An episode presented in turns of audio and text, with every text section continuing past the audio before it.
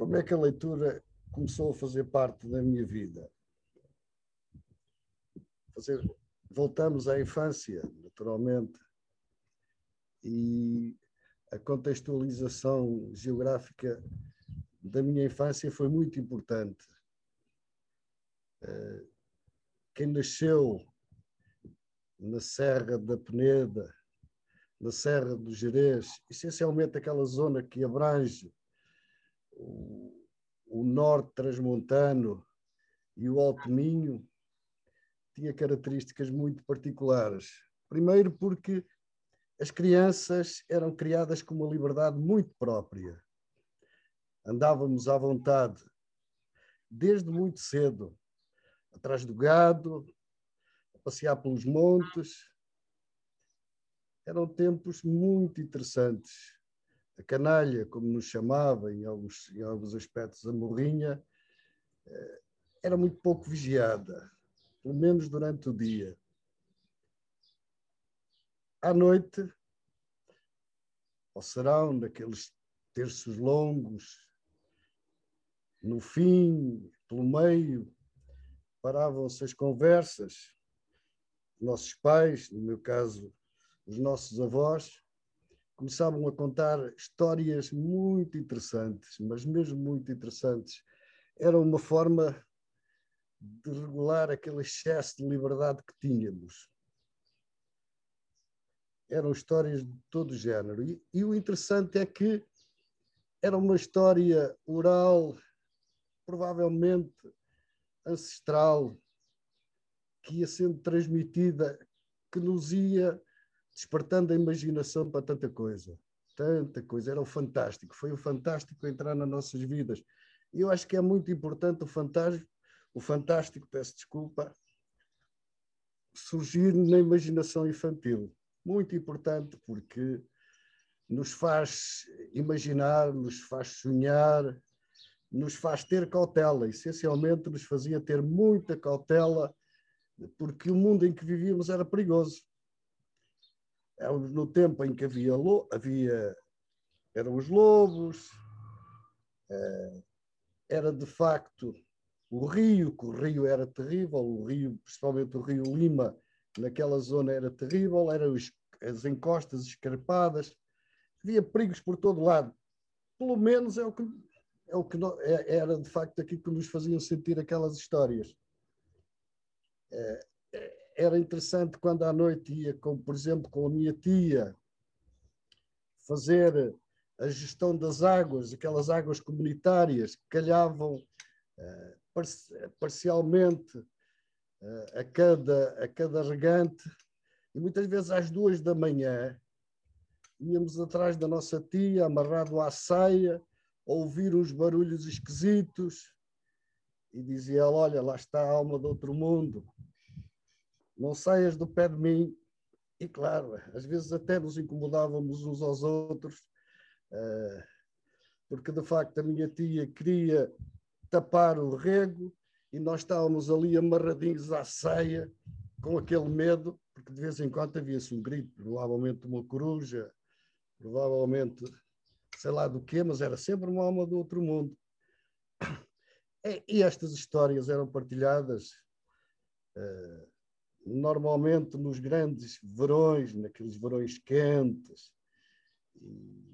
Para além do forno comunitário que existia, existia também uh, aquelas grandes espadeiradas de linho. O Rio Lima era muito fértil em, em linho, naqueles famosos campos de linho junto ao rio e havia um ritual à volta do, do linho terrível.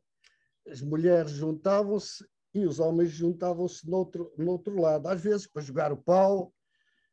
Outra, a morrinha, tinha sempre um homem interessante, um, homem, um, um velhote, contador de histórias, e aí tivemos contacto com essas histórias de uma forma incrível.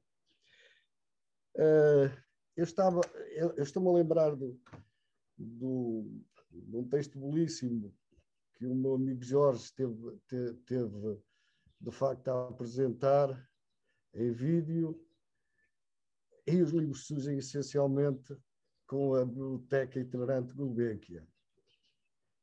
De facto, era, era incrível a chegada daquela carripana às nossas aldeias. Era exatamente isso. E o problema estava, estava na quantidade de livros que podíamos trazer para uma semana.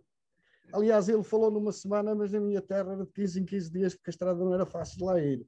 Mesmo assim, não deixavam trazer mais do que cinco livros. Quatro, cinco livros, se a memória não me engana. E nem podíamos trazer os livros que queríamos. E às vezes, quando saíam da carripana, nós, ah trouxeste esse, eu queria esse. Não havia problema, porque nós líamos os nossos livros e os livros dos nossos, dos nossos eh, coevos, dos nossos amigos, trocávamos. E, e, e, por acaso há uma, há uma situação que eu, aliás, que me fez levar ao que eu sou hoje, é que de facto eu leio sempre quatro ou cinco livros de cada vez e não perco, não tenho qualquer problema em fazer isso. É um hábito que ganha dessa altura, precisamente para gerir aquele tempo todo. Porque nós não tínhamos televisão, tínhamos as nossas brincadeiras também muito antiguadas, brincadeiras de rua, eh, isso é outra história, mas essencialmente líamos muito. Não havia eletricidade na minha terra, eram aqueles famosos candeeiros a petróleo, que já era uma grande evolução para, para as lamparinas a azeite, que deixavam o cheiro esquisito, mas líamos altas horas até alguém nos vir a pagar o petróleo, porque o petróleo naquela altura também era bem caro. Enfim, foram essas memórias que nos trouxeram esse amor ao livro. essencialmente, essencialmente, aquele fantástico, aquele fantástico que nos levou a procurar nos livros. Eu lembro-me que uh, os livros que eu mais procurava naquela altura eram, de facto, livros de aventuras, eh, eram, de, eram aquelas histórias. Eu li nessa altura, um bocadinho engasgado, mas li nessa altura o nosso Eurico Presbítero, porque de facto nos falava um pouco daquela zona. Líamos livros interessantes muito cedo, muito cedo. Evidentemente que aos 10 anos veio, via, veio uma projeção do futuro, eu fui para o seminário, mas uma coisa interessante, estava cheia de livros. E foi a descoberta da banda desenhada, que é algo que eu adoro até hoje. Foi a descoberta de outros universos. Enfim, os livros. Os livros são qualquer coisa de mágico. Os livros que, neste momento, parecem voltar a, a aparecer, a surgir em força essencialmente pela grande vontade de muita gente que está a tentar mostrar à nossa juventude que existe um mundo onírico que ultrapassa os jogos de computador, que ultrapassa as séries televisivas, enfim, que lhes pode dar uma perspectiva de futuro, que é o livro. E o livro foi a base de tudo, de todas as religiões. O livro escreveu-se até hoje, Muita gente esquece disso. Hoje temos o livro em papel, interessante, tocamos, cheiramos, dobramos, até às vezes lambemos com o dedo. Agora também nos vamos esquecendo de outros livros escritos em pedra, escritos em tijolos. Não sei, provavelmente o livro que hoje temos em papel será eterno. Mas de certeza que sem as memórias de infância, sem aquele mundo construído da infância, nós aprenderíamos a amar o melhor que a humanidade tem, que é de facto o livro.